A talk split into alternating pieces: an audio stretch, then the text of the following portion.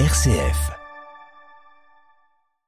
Le papa Asti sur les traces de sa famille italienne. Hier, lors de la messe célébrée en la solennité du Christ roi de l'univers, François a invité les fidèles à fixer davantage leur regard sur Jésus crucifié, qui leur ouvre les bras comme au bon larron. On y revient juste après les titres. Représailles de la Turquie contre les Kurdes qu'elle accuse d'avoir commis l'attentat d'Istanbul du 13 novembre. L'aviation turque a mené ce week-end une série de bombardements dans le nord de l'Irak et de la Syrie. La COP27 s'est achevée sur un accord sur les pertes et dommages essentiels pour les pays du Sud les plus exposés au changement climatique, mais beaucoup reste à faire quant aux objectifs de diminution des gaz à effet de serre. Début hier de la Coupe du Monde de football au Qatar, les supporters israéliens ont pu rejoindre Doha hier par un vol direct avec Tel Aviv, une première alors que Israël et le Qatar n'ont aucun lien diplomatique. Le Qatar qui a misé gros sur le football depuis des années pour asseoir son influence géopolitique.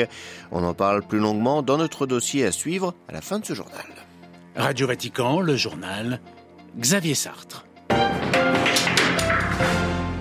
Bonjour, week-end en famille donc pour le pape François dans le nord de l'Italie, d'abord samedi avec sa cousine qui fêtait ses 90 ans, une journée passée en privé, et puis dimanche avec toute sa communauté à Asti où il a célébré la messe en la solennité du Christ roi de l'univers. Dans son homélie, le Saint-Père a invité les fidèles à fixer davantage leur regard sur Jésus crucifié qui leur ouvre les bras comme au bon larron. Les précisions de Myriam Sandouno.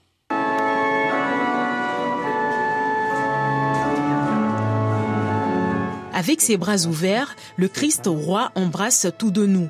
Notre mort, notre souffrance et nos fragilités, a confié François.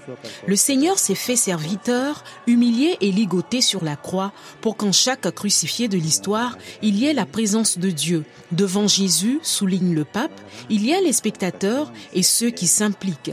Parlant des premiers, le Saint-Père relève qu'à la vue du crucifié, ils restent spectateurs. Ils ne font pas un pas en avant vers lui, dit-il, le regardant de loin, dans l'indifférence.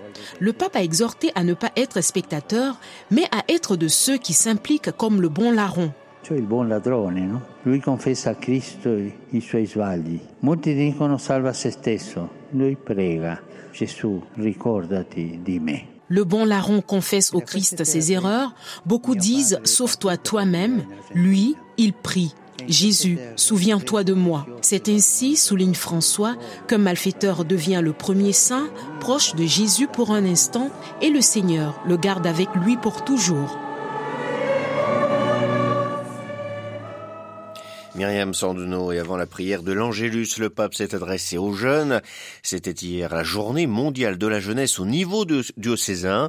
François a renouvelé son invitation à participer cette fois au JMJ de Lisbonne l'été prochain, évoquant leur thème. Marie se leva et s'en alla en hâte. Il a expliqué donc que le secret de la Vierge Marie pour rester jeune réside précisément dans ces deux verbes, se lever et partir, qui signifie ne pas rester immobile et penser à soi, gaspiller sa vie et courir après le confort ou la dernière mode, mais regarder vers le haut, se mettre en route, sortir de ses peurs pour tendre la main à ceux qui en ont besoin. Gaza et les victimes d'un incendie dans un camp de réfugiés du territoire palestinien dans les prières du pape également. Que le Seigneur accueille au ciel ceux qui ont perdu la vie, réconforte cette population si éprouvée par des années de conflit, a-t-il prié. Et puis le pape a demandé à prier une nouvelle fois pour l'Ukraine martyrisée. L'Ukraine où la centrale nucléaire de Zaporizhia est toujours visée par des tirs délibérés et ciblés selon les termes du chef de l'Agence internationale de l'énergie atomique. Selon Raphaël Grossi, des explosions ont eu lieu sur le site, ce qui est complètement inacceptable, a-t-il déclaré. Kiev et Moscou s'accusent mutuellement de bombarder la centrale. Bombardement également ce week-end dans le nord de l'Irak et de la Syrie. L'aviation turque a lancé une série de raids dans la nuit de samedi à dimanche contre des zones accusées d'être utilisées comme base par des terroristes en allusion aux forces kurdes. Cette opération baptisée Griffe épée est menée en représailles à l'attentat qui a tué six personnes en plein centre d'Istanbul le 13 novembre dernier. Les précisions d'un L'heure des comptes a sonné. C'est par cette phrase que le ministère de la Défense a annoncé sur Twitter le lancement des raids aériens en Irak et en Syrie. L'armée et le gouvernement turc présentent ces bombardements comme une riposte à l'attentat de dimanche dernier à Istanbul. Les combattants kurdes du PKK, de même que leurs cousins syriens des YPG, avaient nié toute implication. Griffe épée n'est pas à ce stade une opération terrestre. L'armée turque mène déjà depuis avril une offensive dans le nord de l'Irak, baptisée Griffe Serrure, euh, qui fait intervenir l'aviation et des forces spéciales au sol. En Syrie, où Ankara a déjà mené trois offensives depuis août 2016, ses ambitions sont limitées par la Russie et l'Iran, alliés du régime de Bachar el-Assad, qui ont jusqu'ici mis leur veto à une nouvelle opération. Tayyip Erdogan s'était montré pressé cet été de lancer son armée entre Tel Rifat et Manbij pour établir ce qu'il appelle une zone de sécurité profonde de 30 km débarrassée des terroristes. Après l'attentat d'Istanbul et à sept mois des élections, il y a fort à parier que le président turc continuera de pousser pour cette intervention largement soutenue par l'opinion publique, voire qu'il décide de passer à l'action. À Istanbul, un endroit pour Radio Vatican. Aucune surprise au Kazakhstan. Kassim Jomart Tokayev est élu président avec 81% des voix, avec une participation de près de 70%. Au pouvoir depuis 2019, il renforce ainsi sa position après la crise de janvier lors de laquelle des troupes russes avaient été appelées pour établir l'ordre. 238 personnes avaient perdu la vie lors de ces émeutes. La fin de la COP27 hier sur les rives de la mer Rouge en Égypte laisse un goût amer à ses participants. Après deux semaines de travaux intenses, la conférence de l'ONU sur le climat aboutit sur deux documents froidement accueillis par les chancelleries une déclaration finale et une résolution sur les pertes et dommages dans les pays du Sud, Delphine. Oui, Xavier, le secrétaire général des Nations Unies lui-même regrette le manque d'ambition des textes adoptés. Le second sur les pertes et dommages des pays les plus vulnérables au changement climatique est tout de même historique. Les pays qui en subissent les effets de plein fouet se verront compensés financièrement via un fonds spécial. Le temps des institutions étant toujours long, il faudra toutefois attendre la prochaine COP 28 fin 2023 à Dubaï pour une éventuelle adoption de cette nouvelle structure. Les pays concernés comme les petites îles du Pacifique ou encore le Pakistan l'ont salué. La déclaration finale, elle, renouvelle le besoin urgent de réduction immédiate, profonde, rapide et soutenue des émissions mondiales de gaz à effet de serre, mais sans sanctionner ni même mentionner les énergies fossiles. Les réactions déçues se sont donc multipliées toute la journée hier à Paris, Londres, Bruxelles. On regrette du temps précieux qui se perd, des pas en avant trop courts et timides. L'enjeu est à présent financier Xavier, quels pays vont contribuer au fond sur les pertes et dommages? Washington met déjà la pression sur la Chine, un pari loin d'être gagné. Delphine Allaire. Autre sommet ce week-end, celui de la francophonie à Djerba en Tunisie. Les 88 États membres ont affiché un objectif ambitieux, peser plus dans le règlement de crise, notamment en Afrique via une francophonie de l'avenir, modernisée, beaucoup plus pertinente selon les mots de la secrétaire générale de l'OIF, Louise Mushikiwabo. Euh, selon elle, la francophonie est une organisation qui soutient un catalyseur pour œuvrer à la médiation entre les parties en conflit.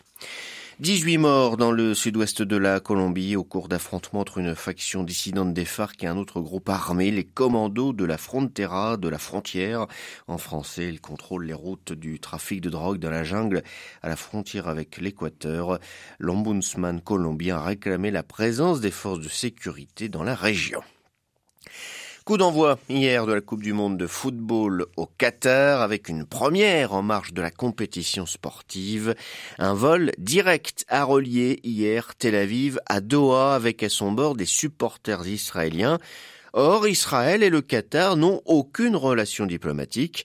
À terme, 20 000 Israéliens doivent se rendre dans l'Émirat malgré les problèmes de sécurité que pourrait poser leur présence. À Tel Aviv, Luc de Villepin. Ils étaient 180 à décoller hier matin de l'aéroport Ben Gurion à Tel Aviv, direction Doha et les stades du mondial de football. Des supporters israéliens qui ont bénéficié d'un accord exceptionnel négocié pendant plusieurs mois entre la FIFA, l'État hébreu et le Qatar, alors que les deux pays n'entretiennent pas de relations diplomatiques. En tout, six vols feront la navette pendant la durée de la compétition et des diplomates israéliens sont à Doha pour fournir une assistance consulaire aux Israéliens dans l'Émirat. L'État hébreu se réjouit de ce qu'il considère comme un progrès, mais recommande tout de même à ses ressortissants de faire profil bas, ainsi que de respecter les traditions locales pendant leur séjour. De son côté, le Qatar refuse de politiser cet accord. Notre position sur la normalisation n'a pas changé et reste liée au règlement de la question palestinienne, précise Doha, qui a rompu tout lien avec Israël après une opération à Gaza en 2009. Lucas de Villepin, Tel Aviv, Radio Vatican.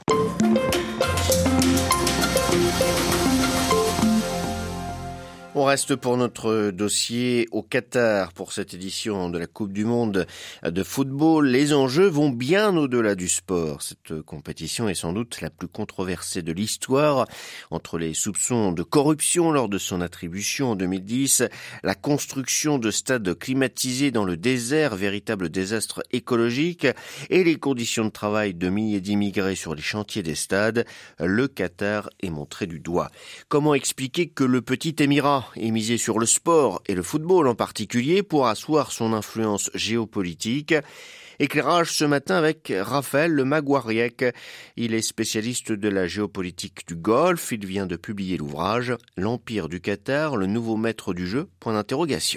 C'est au début de la décennie 2000 euh, que euh, commence euh, réellement cette stratégie et cette recherche d'un secteur porteur pour sa politique étrangère. Le Qatar, lui, est le, le, pays le plus euh, entreprenant en termes d'investissement euh, du sport comme un outil d'influence. Par exemple, face au Qatar, il y a l'Émirat de Dubaï et c'est l'opposé de l'investissement du Qatar dans le sport. C'est-à-dire pour Dubaï, c'est le, le, sport est un vecteur euh, économique. Quand pour le Qatar, c'est un vecteur d'influence avant tout. Le Qatar ne recherche pas de l'économique à travers l'investissement dans le sport. Et c'est pour ça que souvent, il y a des incompréhensions, des quiproquos vus d'Europe face aux décisions prises par euh, les euh, investisseurs qatariens, notamment par rapport au PSG et dans les sommes déboursées. Il faut bien comprendre que pour le Qatar, investir dans le sport, c'est comme investir dans le milieu de la défense. Et c'est pourquoi euh, parfois les sommes peuvent apparaître démentielles pour un public européen. Comment le, le football en particulier a-t-il été mis au service du nationalisme qatarien? Il y a un sentiment national que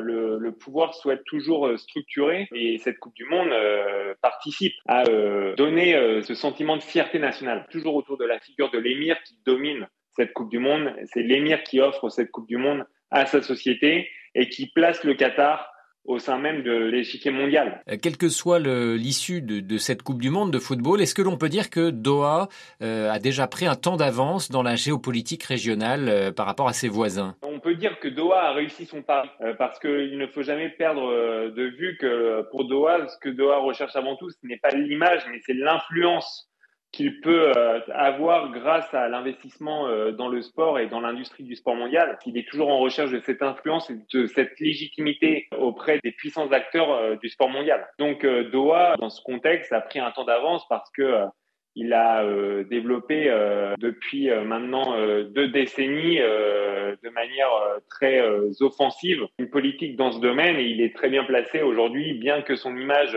en Occident soit en grande partie négative. Le Qatar a réussi son pari de peser sur les sphères du pouvoir et sur les sphères qui, euh, en fin de compte, euh, font euh, le monde d'aujourd'hui. Est-ce qu'il faut craindre que la Coupe du Monde, une fois achevée, plus personne ne s'intéresse au Qatar et, notamment aux conditions de vie des travailleurs étrangers? En fait, le risque, c'est qu'il y ait l'effet Coupe du Monde, l'effet buzz du moment, et que ça retombe après.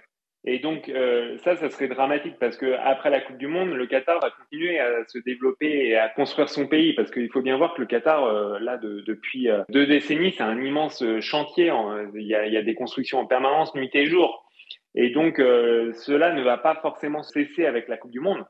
Et c'est pourquoi il est important de continuer la pression même au-delà de la Coupe du Monde. Le risque, c'est qu'il y ait un effet boomerang, qu'après cette Coupe du Monde, il y ait moins d'intérêt porté au Qatar et au sort des travailleurs étrangers euh, qui vivent au Qatar. Donc il faudra faire vraiment attention sur l'après Coupe du Monde, euh, que euh, toutes les réformes prises par le Qatar s'appliquent réellement sur le terrain. Pour cela, les ONG vont continuer à faire leur travail là-bas et continueront à faire cette pression. Mais il faudra que les, médias soient aussi toujours présents autour de, cette question et le mettent en, en lumière éviter le fait que ces ouvriers retombent dans l'ombre et euh, vivent toujours dans ces mêmes conditions, euh, en grande partie inhumaines.